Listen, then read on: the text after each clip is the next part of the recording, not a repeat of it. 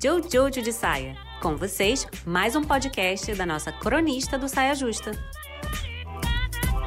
Quanto mais eu estudo e leio e pergunto e converso sobre o amor, que é uma coisa que eu faço muito, aliás, mais eu fico achando que o que a gente acha que é amar não é bem isso que é amar sabe? Você vive, aí você presencia uns atos que são considerados atos de amor e que fazem muita gente suspirar, mas que se você for fazer uma investigação profunda e sincera, você acaba descobrindo que não são muito muito atos de amor esses atos de amor. Parecem atos de amor. A gente aprende a vê-los como indicativos de amor, mas se der uma vasculhada, você vai ver que, que são mais atos de apego ou de carência ou possessividade ou qualquer coisa assim do que atos de amor mesmo, sabe? É confuso mesmo. Eu, pelo menos, fico muito confusa porque é cheio de pegadinha essa estrada pro amor, esse amor maduro, genuíno que que parece inalcançável para quem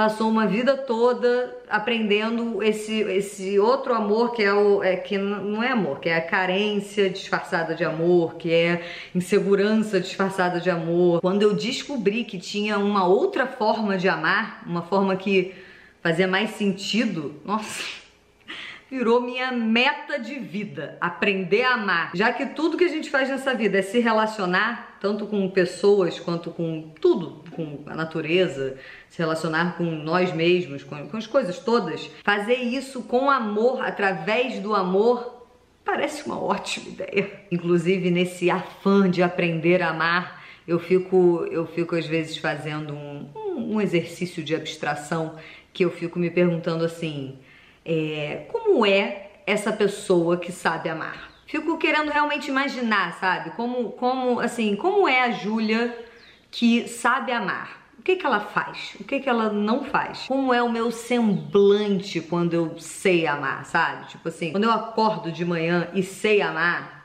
o que, que eu faço logo em seguida, sabe? Fico me perguntando isso de vez em quando. E a primeira resposta que sempre me vem quando eu faço essa abstração é que a pessoa que sabe amar se ama.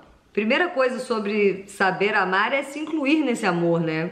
Isso qualquer unanimidade, qualquer livrinho de amor vai ter isso. Até porque esse amor genuíno do qual estamos falando aqui, né? É, primeiro ele precisa te preencher para depois transbordar, entendeu? Então, se essa parte não tá dominada, essa parte de saber se amar de forma saudável e tal, não sobra amor maduro para transbordar para lugar nenhum. Inclusive, esse é um ótimo filtro para se ter em mente, se você quiser, é claro, né? Se você toma uma decisão e acha que aquela decisão, né, que você tá fazendo aquilo por amor, como um ato de amor, primeiro, antes, antes de tomar de fato a decisão, uma olhada assim silenciosamente para ver se naquele momento que você tá tomando aquela decisão você tá se amando. Porque é uma coisa que vai e vem, né? Às vezes a gente tá super se amando e aí toma decisões, às vezes a gente tá não se amando e toma decisões também. Mas aí quando você estiver fazendo, né, tomando uma decisão como um ato de amor, investigue-se se você naquele momento está se amando, porque se não tiver, se você for olhar e sinceramente chegar à conclusão de que não está se amando muito naquele momento, aí talvez você não esteja transbordando o que está te preenchendo. Na verdade, você está transbordando o que está te preenchendo, porque sempre estamos. O que a gente transborda é o que está nos preenchendo.